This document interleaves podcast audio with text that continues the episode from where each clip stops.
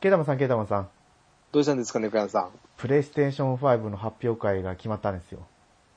いつですか？6月12日の5時ですね。あー、ということは明日の、明日収録日が11日なので明日の朝。そうです、そうです、そうです。前回の収録の時は伸びたんですよって話をちょうどしたんですね。そうですうんうん。まさかこんなにね、キンキンで予定を立ててくるとは思わなかったですけど、うん。どうしたんですかね、これ。ね、だって理由自体が、あの、デモの件でって言ってたじゃないですか。はいはい。実際デモはまだ続いてて、うん、今日のニュースだったかなんかで、コロンブス像を倒したみたいな。あー、出てましたね、それは。出てましたねはいはい。うん。ああ、どんどん広がってるなーとは思ってたんですけど、うんだからちょっと意外だったんですよね、6月12日。そうですね。うん。まあ実際に、あれですよね、オンラインでやるから、とか、うん。うん。まあ、うん。私の考えじゃどうにもならないですけど。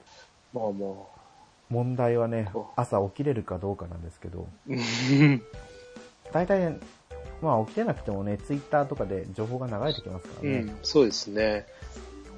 もう、これを聞く頃には皆さんもう情報をみんな知ってる頃だとは思うんですけど。うん。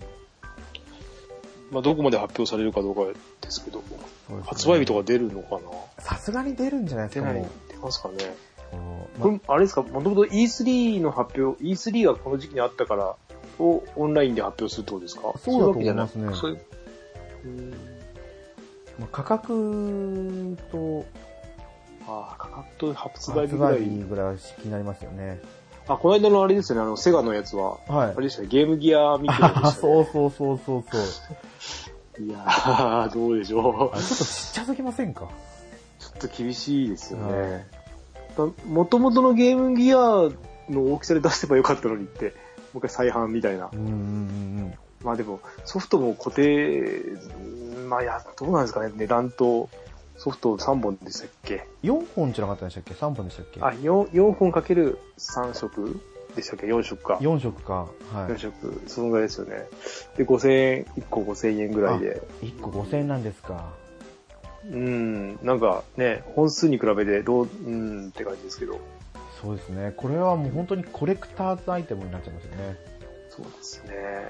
あれでしたよね。4色セットで買うと、ああ、拡大鏡があの、ゲームボーイ、あの、か、か、なんでしたっけ、あの、ワイドボーイでしたっけ？そうです、そうです、そうです。あれがついてくるっていう。どうなんですかね。ねえあれって、あれですよね、ゲームギアのゲーム、あ、そっか、シャイニングモンスターはゲームギアだったか。あれ、なんか、全部ゲームギアのゲームですかね。いやー、ちょっと私も詳しくは知らないですけど、そうなんじゃないですか、さすがに。どうだったっけ？なんか、なんか、違和感があったような。ガンスターヒーローズ入ってましたよね。あれゲームギア出てましたっけ知らないですよ。ゲーム、さすがにこのご時世、その機体に入ってないソフトを出すとは思えないんですけど。あれ、液晶はどれくらいの大きさなんですかね？いや、相当ちっちゃい。えっと、元のゲームギアの液晶に本体が全部すっぽり入ってますね。はあ。もともとだってちっちゃいですよね。いや、ゲームギア結構デカめですよ。あの、あそうああそう液晶、液晶はそんな大きくないんですけど、あの、本体入れたら結構デカかったんですよ。あそうそう本体はなんか、本当にゲームボーイを横にして、横にしてもっと分厚く、はいい、や、もうちょっと長かったような、あの、スイッチの半分ぐらい。そこまで、ああ、でもそれから結構なんかでかいイメージ。ジでしたね、なんか。はいテレビもね、あれ見れたんで、ああ、あのなんかチューナーつけてチューナーつけて。て、うん。そこそこ大きかったい、まあ子供の時触ってたから、うん。もしかしたら、あれだったかも。大きく感じたのかも。うん。とりあえずなんか、持ち手のところはちょっと分厚くなってた気がしますうね。ん。相当なんか大きいイメージでしたけど。あいやーね、セガスターンじゃなかったんですね。もうみんな、もう予想の ね、斜め上なのか下なのかわかんないですけど。ねえ。えーっと、あ、ゲームボーイミクロってあったじゃないですか。あありました、ありました。あれと、あれよりちっちゃいですね。だってゲームボーイミクロはまだゲーム普通にできるサイズでしたよね。ゲいやゲームボーイミクロの画面のはいはい。3分の2ぐらいですね、画面あがー。液晶部分が。ゲームボーイミクロできましたね。結構ききつ買ったような。えー、できませんでしたっけ？友達が持ってるのだけは覚えてるんですけど。あなんかう、んあれですよね、ファミコンのコントローラーサイズぐらいあ。の、そうです、そうです。。うん。もうちょいちっちゃかったイメージ。えー、どうなんだろう？違うのかな？なんかもうい、よくあの、アドバンス時代に、うん。アドバンス SP よりも後なんでしたっけ？後だったんじゃないですかね。でも結構まあ、売れたようなイメージは、みんなコレクター初アイテムというか。うん。それであれでしたね、ファミコンのソフトを、そのアドバンス用に変えてみたいな、うん。合わせて出してましたもんね。そうですね。うん。あ、えーっと、ニュー 2DSLL がはいはい。幅が 159mm なんですけど、ゲームボーイミクロは、違う違う、ゲームギアミクロははい。80mm なんで半分ですね。本体の大きさが。横幅は。縦はあれですけど。うん。iPhone よりもちっちゃいですね。これくらいか。うんいやー うん。でもこれ今、えーっと、まあ、中、中に入ってるゲームは全部、あれですよね、あの、なんだっけ、アーカイブスじゃなくて、何でしたっけ、任天堂の方は。えーバーチャルコンソールですか？バーチャルコンソールで出てるやつですよね、これ。えーっと、ラストバイブルもあったような、 one, two。あ、ではいはいも全部じゃないか。あと、シャイニングフォースガイデンも1、2、3はあったんで。うんうんあ、でも、コラムスとか、あ、コラムスあったか。このサイズでやるゲームって、いやー RPG じゃないと思うんでですよね。うん。厳しいと思いますね、なかなか。コラム数がどれくらいの大きさで見れるかわからないですけど、まあ、コラムスんでありじゃないですか、うんパズルゲームなら。いや、でも、いやー、きついか。ああの、あれですよね、昔ガチャガチャとかであったテトリスの、はい。あれが大きくなったような感じと思うしかないですよね。うん。いやー。まあ、どうなるか。まあでも、あでもね、5000円。まあ、手軽といえば手軽なんですけどね。そうですねどなんですかね。うん。結構ツイッターでも、皆さん、あの色買うとかって言ってたんで、予約結構入ってるみたいで。これはいつ発売なんだ？いつなんだえーっと、書いてない。やっぱりみんなセガ好きなんですね。熱が高いだけじゃないですか好きな人が。あうん恋というか。うん。えっと、あ、日付書いてないな。でも今年でしたよね、確か。なんか今年って聞いたような。近いうちですよね、本当に。で、この、あれ何周年 ?35 周年でしたっけ？もいや、60周年。60周年か。60 60周年60ですか周年うん。に合わせたやつだから、今年中です。いや、他のね、セガスタン、セガスタンでいいんですよ。ゲームキューブでもいいですけど。あ、ゲームキューブは違う、ゲームキューブにゲーム気分じゃない。あの、ドリームキャスト。ね。今、あれ、あれどうなんですかね？実況出してダメなんですかね？もう一回。あーあのー、端子だけ変えちゃって、まんま出す。それも、やっぱりこう、新作のソフトを出せないから、難しいんじゃないですか？そこは、あの、なんか、えーっと、じゃあダウンロードの方をつけますとか、ダウンロードで、うん、なんか販売をつけますにすれば、ありじゃないですかね？実機を出して。やっぱ内臓っていうところに惹かれるというか、なんだろう。うん。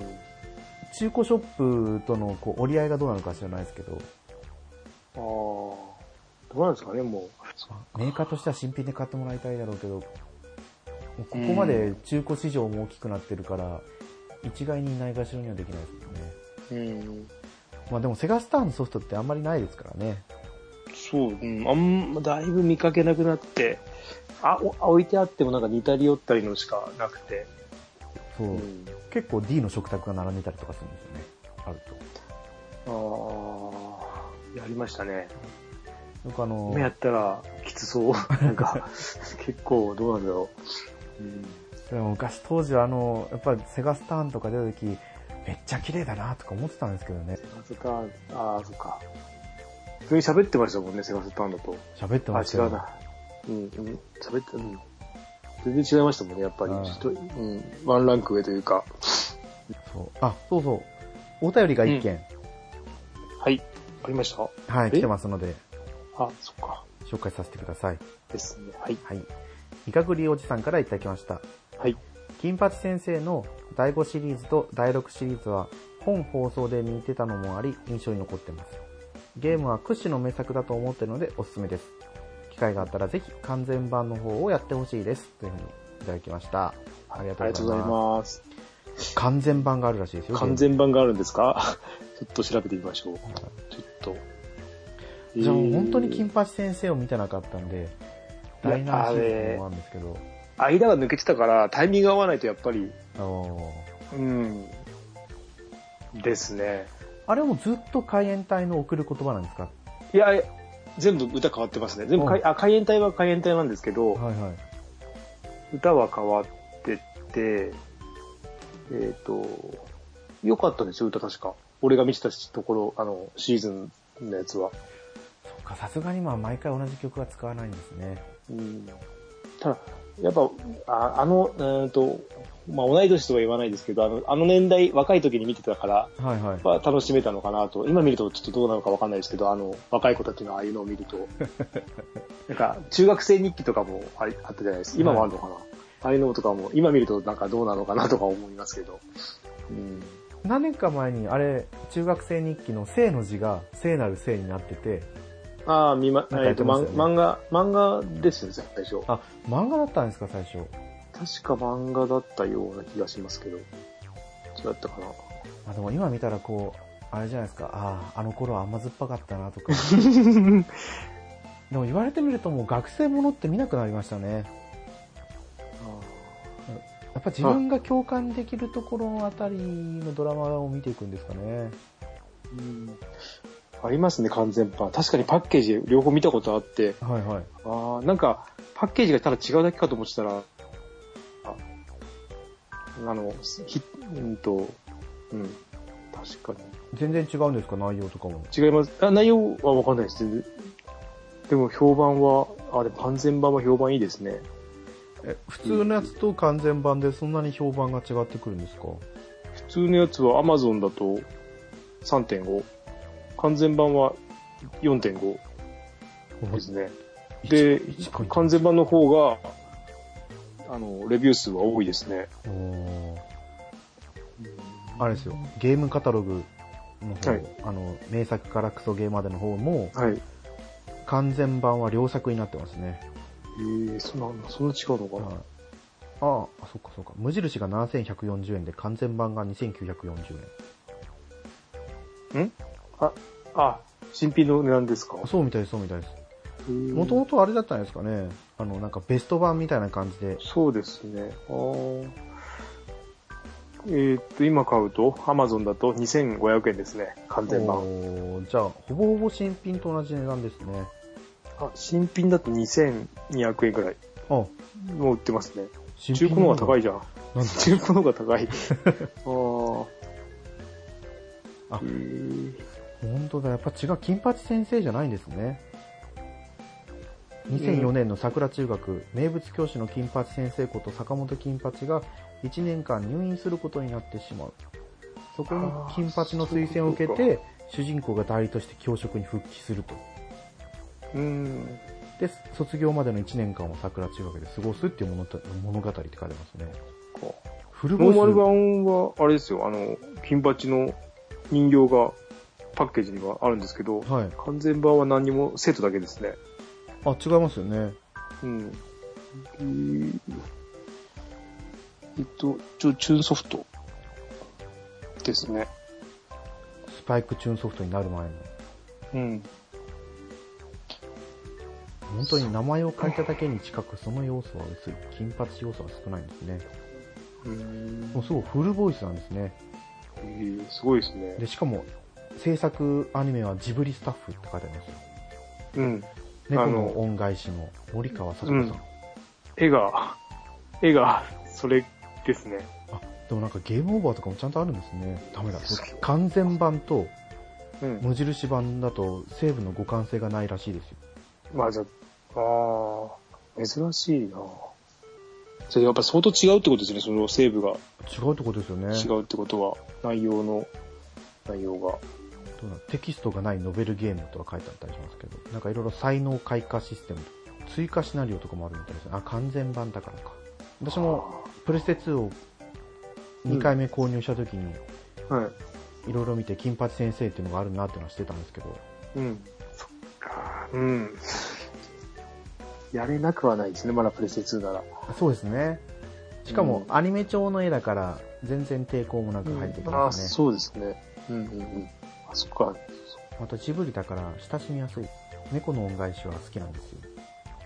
猫の恩返しってあれですよね、あの、あれの猫が出てくるやつですよね、あの、えっ、と、耳を澄ませばですね。耳をすばせまにあの出てくるあの、シルクハットのそうです、そうです。バロン。猫が、があバロンが主人,、はい主人公？なんか、そんなんですよね、確か。もう一回だけ見たような。まあ、まあ、猫の恩返しが好きかっていうと、主題歌が好きなんですよね。誰誰でしたね有名なやつでしたえー、誰だったかな？あの猫の恩返し。ー、あ、今、今、急にパッと出てこな、出てこなくなっちゃったけど、ウクレレを弾きながら歌う女の人なんですよ。辻彩の。あ、そうそうそうで。あれ、辻彩の、うんそうです、辻彩のでしたっけ？そうそううんうん、有名ですね。はい。日の当たる坂道を、みたいな。歌ったら、お歌ったら怒られそうなんで。風になるですね、風になる。うんうん。ちょうど高校生の時で、うん。ずっと自分の勉強机に座って勉強もしないで音楽を聴いてて、窓の外を眺めてた、そういう記憶がありますね。あいや、はい懐かしいですね。機会があったらちょっとやってみたいですね。そうですね。なんか面白そうでは。あれ、ケータマンさんの家のプレステ2はまだまだ現役ですか、あ、現役です。多分動くと思います。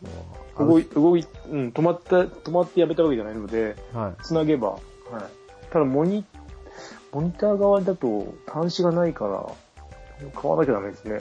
テレビにつなげば普通に動くと思うんですけど。はいはいまあ、モニターの方はあれですよ、だから HDMI の変換器が、変換を買わなきゃダメですよね。うん。これもいいろいろあるんですよね。電源を必要とするタイプなのか、うん。電源が必要としないタイプなのかとどか。、どうなんですか？電源、えっ、と、なんだっけな、HDMI なの、なんだっけ、分岐のやつもあるじゃないですか、分岐させるやつ。はいはい。あれも電源いるやつといらいらないやつがあって、はいはい。いらないと、まずい、まずいとかあるんですかね。ああ、どうなんですかね。うちねない方がいいですもん。んね、そりゃ。ないやつを使ってますよ。で、プレステ2の USB の変換のやつは、うん。USB 接続で電源が必要なんですけど、うん。あのーそうそう、プレステ2の USB の接続のところにループさせて繋げて、そう、あ、それでいけます？それでいけてますね。あうんあ。あそこの使い道がやっと、一回も使ったことないから。あ、それでいけるんだ。だったと思うんですけどね、ちょっじゃとあ、じゃあ、収録されてると思うんですけど。ああ、えっ、と、これです、これですね、これ、こ。あ、そうそう、やっぱりプレステ2、新型の方ですよね。あの、薄型の。プレステ2の、あ、薄型、薄型ってあれですよね、あの、パカ、開くやつですよね。そうです、そうです。ああ、俺のは、あれですよ、スライドするやつ、古い、古いやつじゃない、古いやつですね。はいはい。でも、それでも昔、USB 確かああったら、あったような、確かあったような気がしますね。ああ、それでいけるんなら、あプレステ2か。ただ、プレステ1のソフトは、モニターによったら、出力できない可能性もあるみたいなんで。あそうなんですか。プレステ1のソフトはでもそんなに持ってないから、うん、大丈夫かモニターに接続してできるっていうのはやっぱ嬉しいですよね。な。うん。ああ、そっか、それを、じゃあちょっと、今度やろう。やらなきゃ。やってみよう。うん。で、うちのやつはその、なんですか、分岐させるやつ、HDMI はいはい。を分けるやつが、あれ、なん何と何で分かれてるのかなプレステ4、スイッチ。Wii があって、スイッチは？あ、Wii もか。え、Wii も HDMI でしたっけ？あ、HDMI の変換器を買ったんですよ。あ、買ってんのか。ですよね。はい。あれ、Wii U って何ですか？あれ。え、Wii はもう HDMI なんじゃないですか？ですか？スイッチは多分 S 端子だったような気がする。そうでしたっけ？そうそう。え？プレステ2が D 端子だったような気がするんですよ。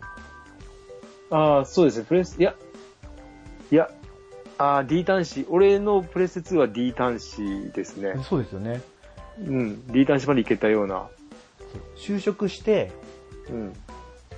こっちに引っ越してきた時に D 端子を買ったんですよ、テレビに。やっぱ出力いいやつがいいかなと思って。うん。で、Wii は端子が違ったっていうのを思ってて、だから S 端子だったんですよ。ねもう、今の若い人たちは知らないですよ。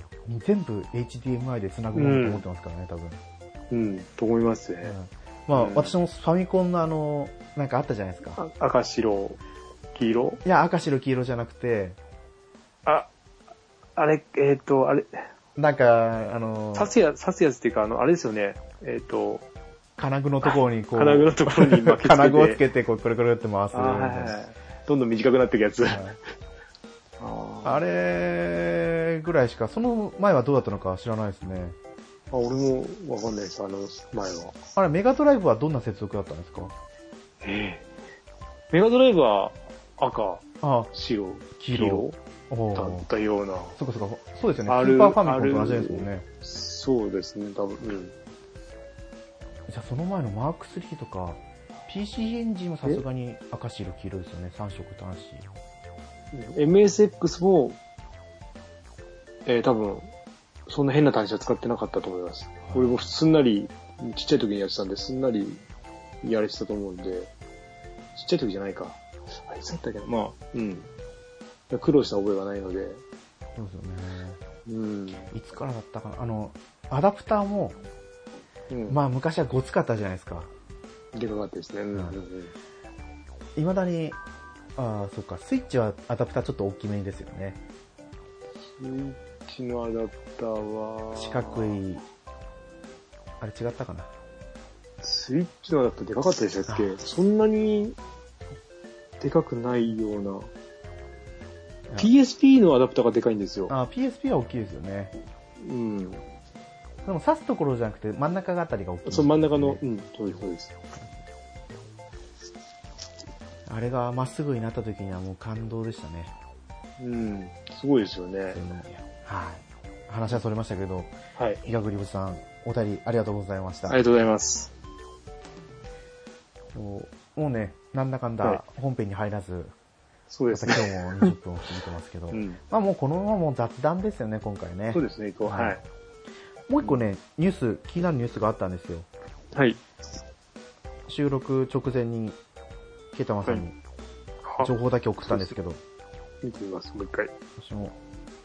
だからこれ、えーと、バンダイナムコ無料オンライン音楽イベント、遊びノーツオンラインフェスをうん6月28日に開催へと。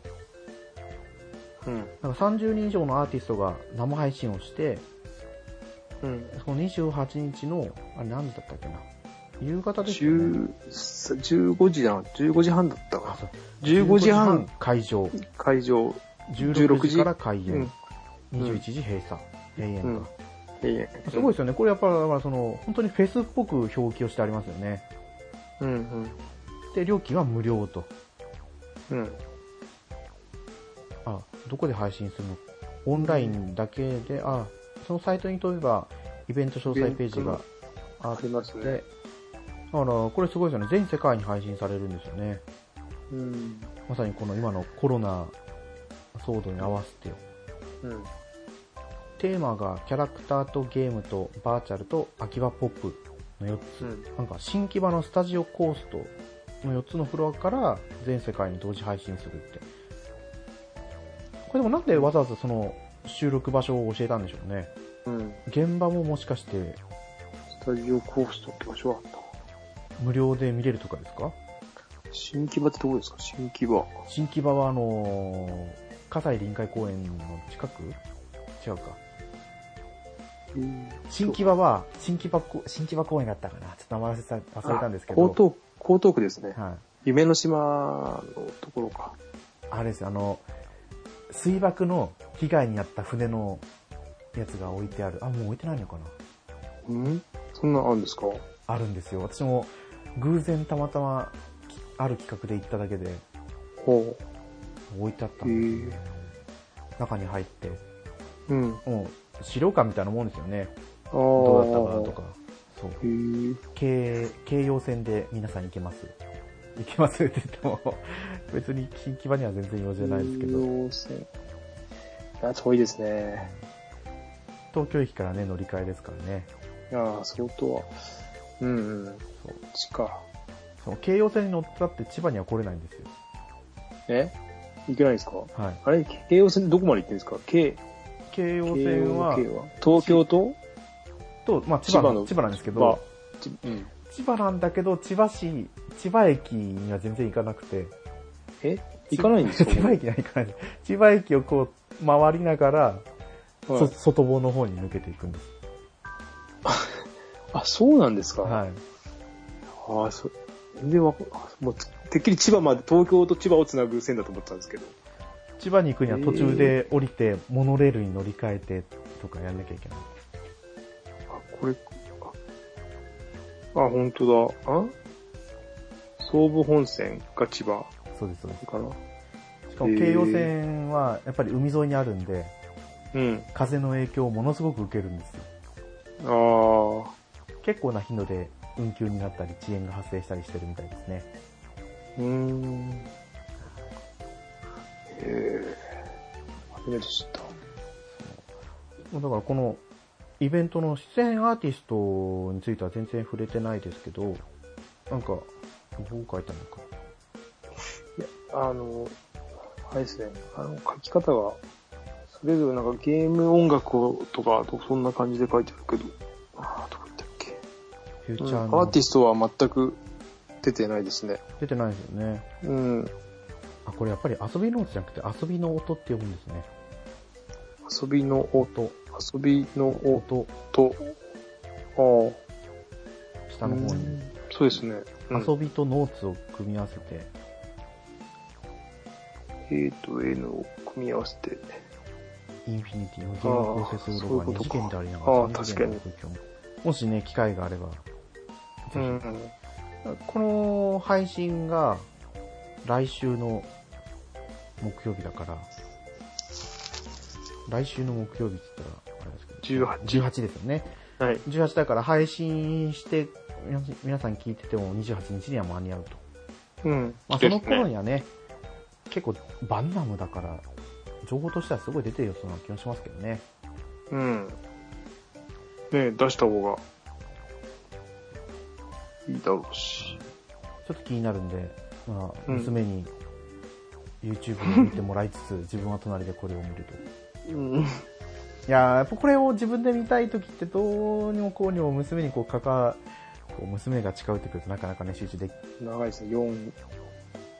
まあずっとは見れないですけどね、1時間とか、うんこれ、うんアーカイブとしては残さないみたいで、ええだからもう本当にこの時間に視聴しないと聞けないって書いてありました。あまあ、そう、こんな感じですかね。前回の収録からこう気になったニュースっていうのは、まあこんな2つですかね。PS5 と、ーうん。遊びの音の。あとはまあちょくちょくなんかこうニュースは見たりはするんで、僕にはなかったかな一応あの、今後解体ソフトとかの話もしたいなとも思ったんですけど、うん。まあ、それを話し出すとまた時間的にあれなので、そうですね。うん。ねまあ、今回ちょっと今、ね、30分過ぎて区切りがいいので、うん。思い切ってここで終わりにさせてもらおうと思います。そうですね。はい。はい。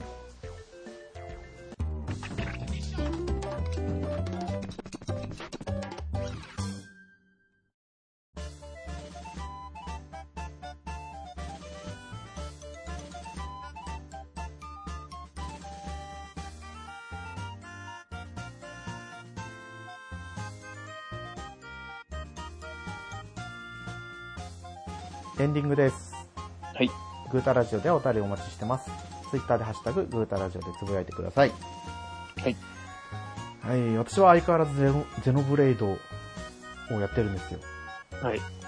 本当に本当にあの、うんクエストの、うんさだからサブクエストをはい。選択して、うん。道しるべが出るやつっていうのはすごい便利でああ、いいですよね。いいですね。うん。あの、コレペディア、コレペディアかうん。なあの、あアイテムがうんびっくりマークのじゃなくて青く光ってるアイテムが地面に落ちてるじゃないですか。はい。それを集めてくれっていうクエストの時には、うん。どこに何が落ちてるのか今までわからなかったけど、うん。これのおかげでびっくりマークがついてたりだとか、ああそこに行けばいいとか、わかりやすくて、ストレスなく、うん、いやーあのね、マップが広いからやっぱり迷っちゃいますよね、元の仕様だと。そうなんですよ。うん、多分それで挫折した人もかなりいるんではないかと。うんそうそう前作してて知らなかったんですけど、うん。なんかものすごい効率のいいレベル上げの方法があったみたいそれは、や、やるとどうなんですか？楽しめるんですか？で、あのーやるとものすごくゲームバランスが崩れるみたいです。崩れるやつ。ああ、じゃあ、ご利用は計画的にで。でもなんか、ちょっと一回試してみたんですよ。あ、うんできるかどうかを。はい。そしたら、慣れれば簡単にできるんですけど、うん。なんだろう。自分、そう、自分よりうんレベルが40、50高い敵を倒すんですよ。はい。でも倒、せるんですか？うん。なんだろう。多分、現在のレベルが上がるための経験値、マックスがあるじゃないですか。はい。多分、それに対して何割の経験値が入りますみたいな設定になってるみたいなんですよね。ゼノブレード。ああ。だから数値ではないってことですか？だから、78レベルの敵を倒したとしても、うん。レベルが一。気に5、6、7、8とか上がるわけじゃなくて、だからその、ひ1番必要だったら、うん。経験値1000入りましたとか。だから、うん。本当に根気が、根気強くやりたい人じゃないと、そのレベル上げは簡単ではないですね。あーあ、なんか自動でやってくれるとかじゃないんですか？全然自動でやってくれる一晩、一晩放置するとレベルがなんかすごい上がってるとかではない。そんなことはないですね。あーやっぱりちょっとスリルと背中合わせですね。あー。うーん。でもやってる人多いから、ね、それなりに。もうだって1週間以上経ってますもんね、発売から。そうですね。うん。未だにね、皆さん、つぶやいてらっしゃるんで。まあ、うん知りたい方は、ちょっとでも調べればね、うん。引っかかると思うんで。うん。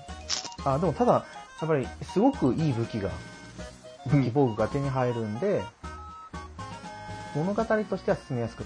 それでもあの、この前宝箱の説明したじゃないですか。うん。木箱、銀箱、うん。で、あとなんか四角い箱。はい。四角い箱にならないといい装備が出てこないんですけど、もうん。うその排出率があまりにも低いんで、うん。やっぱりアイテム狙いでもダメですね。忍耐が続かない。そんなわけで私は10回ぐらいやって、ああ、慣れて、ああ、もういいやと思って。うん。そっか。で、今、どれくらい ?19 時間やって、はい。マクナ原生林。うん。あの、ノポン族、覚えてますか？あそこまでは行ったんですよね。言って、いや、えっと、俺、あの、女の、女の子じゃなくて、あの、女の人いるじゃないですか。はいはい弓？いや、銃？でしたっけ？ああー、10、10、10、10。の辺ですね。多分。あそっか、じゃあコロニー6ぐらいですね。うん。ぐらいで、はい。飽き、飽きたというか、もう迷ったっていうか、もう、もういいやって、はいあの、途方もないな、このゲームと思ってやめました。そう。うんまあ、ワールドを歩いていかなきゃいけないのは変わりないですけど、うん。確実に、そうですね、こう挫折した人でも楽しめるような仕様の変更にはなってるのいつか、いつかは、やりたいかな。で、ぜひ、うん。お得チケットを買った時にでも。うん。ですかね。はい案外値下がりしそうですけどね、中古価格が。まあ、そうですね。新、新作ではないので、はい。うん。3回目のリメイクなんで、3回目じゃない、2回目か。2回目のリメイクなんでね。シャープ FE ぐらいになってくれると、そうですね。すごすごく安くなくてもいいんだけど、なんかあの辺ぐらいまで下がってくれると買いやすくなるっていうか、あの、うん、すごい買いたい人じゃなくても買い,、うん買いやすいというか、うん、ですかね。シャープ FE も、あれですよね。4000円、4000円とかその辺ですよね。うん、あのぐらいでいいんですよね。うんあの、興味がない人は。そうそうそうそう。でもそこからは下がらなくなりましたね。そうですね。やっぱりスイッチのゲームソフトって値崩れしないですよね。うん、ないですね、本当に。本数を制限してるのかなんなのか。不思議ですよね。うんあの、セールの時も、あの、プレステ4と同じタイトル出してても、セールの値引き率違いますもんね。違いますよね。全然、プレステ4の方が安いじゃんって、うん、思っちゃうんですけど。まあ、でもやっぱりスイッチの方が規制が緩いんですよね。うん。昔あの、オメガラビリンスライフなんか聞いたことあっていうゲームの話をしたと思うんですよ。る。はい。えっ、と、ローグライクの、あの風来の試練とかと同じような、ん、うんダンジョン探索系の RPG なんですけど、要は女性のうん。おっぱいとか、うん。そんなのが強調されてるようなゲームなんですけど、うん。プレステ4の方は規制が強いんですよ。おだからもう昔は逆でしたよね、なんか、イメージ。イメージ的にはプレステ4の方がより過激的なイメージだったんですけど、あれ？スーチーパー出したのってスイッチでしたっけ？スイッチなんじゃないですか、でしたはいよね、確か。そう。だから、そのソフトも、プレステ4の方はラビリンスライフっていうタイトルで、スイッチ版はオメガラビリンスライフで、うん。うん。ちょっとグレードダウンしてるんですよ。最初はやりたいなと思ったんですけど、今になってもなんか、あ、いいやと思って、結局やらないソフトなんですけど、うん。何の話だったのかわかんないけど、なんでこんな話自分してるんだろうと思いながら、あ、そうだ、規制の話で値下がりしてないってことですよね。ケイタマンさんはなんかやってました？あれですね、セールであれ買いましたよ。えっ、と、デイズゴーンおー。買って、あのーあれです、あれですよ。あの、ゾンビの映画みたいだなと思って、映画っていうか。バイオハザードみたいなですかあ、バイオハザードよりもあの、なんだっけ。あの、ドラマの、と、違うな。うーんと、シーズン10ぐらいまでやってるやあー、なんか出てきそうな出てこなそうな。つ。ウォーキングデッド。はいはいはいはい。あんな感じかなって、ちょっとやっただけですけど。まあでも3、4、3、4時間ぐらいですかね、やったの。え、いくらぐらいだったんですか、今回？え、1500、ん ?1500 円か1700円でしたね。1500円だったかなあー、じゃあやりやすいですね。もう最安値かなって。今は、まあ、最安値というか、もうこの辺を毎回来るためにこの値段なんで、もう買っちゃえと思って。いや、もうでもゾンビが、まあね、泳いできますね、いっぱい。もう一回捕まるともうやばいので。うん。まあ、あとは、えっ、とね、妖怪ウォッチの3の、はい。えっ、と、すき焼き、あの、寿司天ぷらの、あの、もっと、う一個、うい、いあの、はいはいはい。バージョンアップしたやつと、えっ、と、妖怪ウォッチの、えっ、と、なんだっけ、バスターズ2の、バスターズ2ですね。バスターズ2あの、はい、買いました。今そればっかりやってます。おー。うん。まだ、でも、この間から、この間来たばっかなんで、まあ、毎日それやってますね。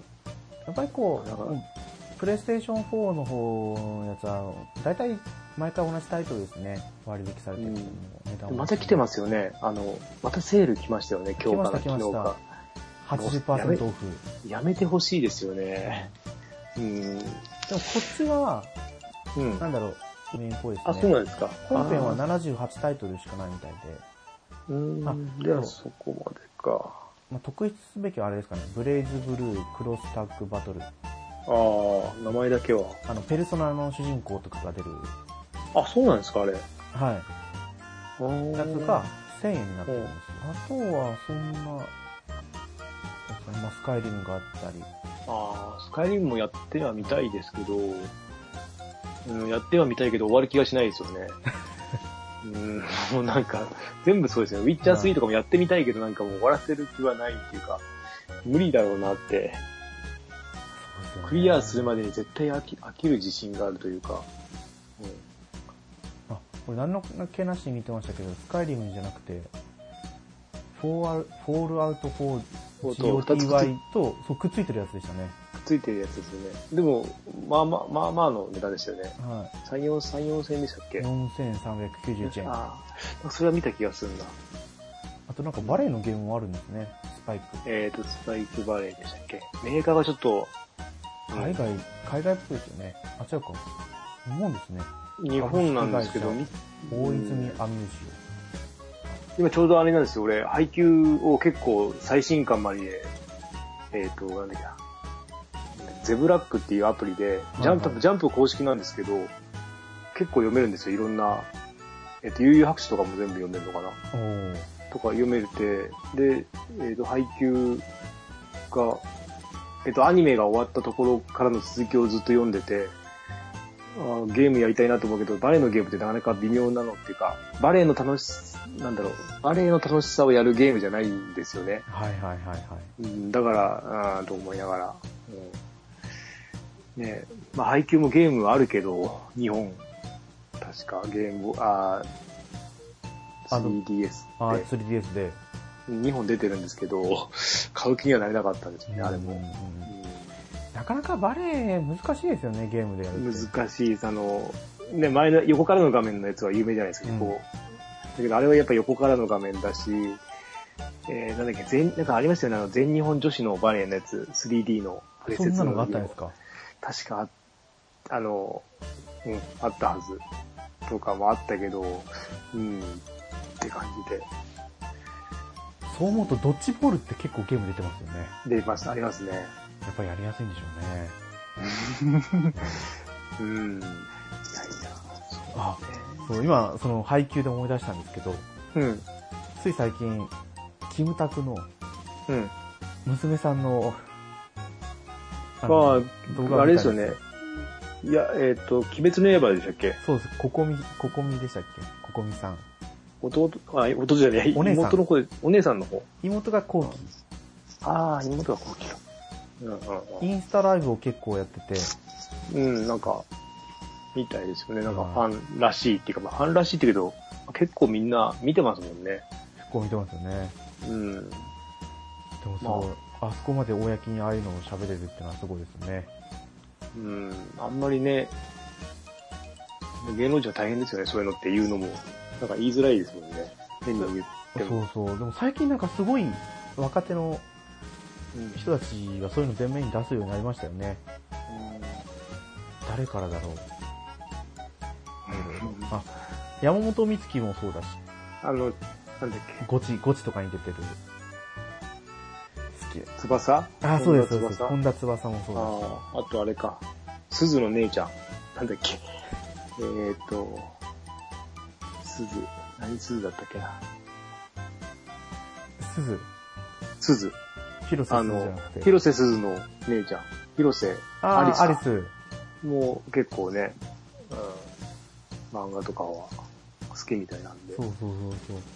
でもこれが何年前 ?10 年前ぐらいかな？もうちょっと後かな ?5 年前ぐらいに言ってた頃は、どうせそっち系にこう好かれたいんだろうみたいに言われてましたけど。ああ、こびて、こびてるとか。そうそうそうそう。うん。うん。でもそうじゃないなっていうのがなんかこう社会的になんか雰囲気が変わってきたなと思いますね。